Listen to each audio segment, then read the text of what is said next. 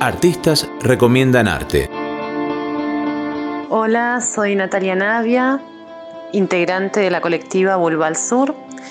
Eh, trabajo en educación en contextos de privación de la libertad en Neuquén.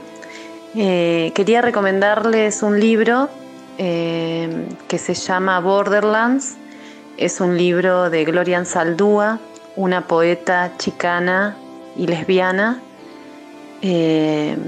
Me parece un libro maravilloso en el sentido de que es sumamente espiritual y, que trae para pensar cuestiones bastante complejas desde una poética muy potente, cuestiones ligadas a, la raza, al cuerpo, a los géneros, a las sexualidades.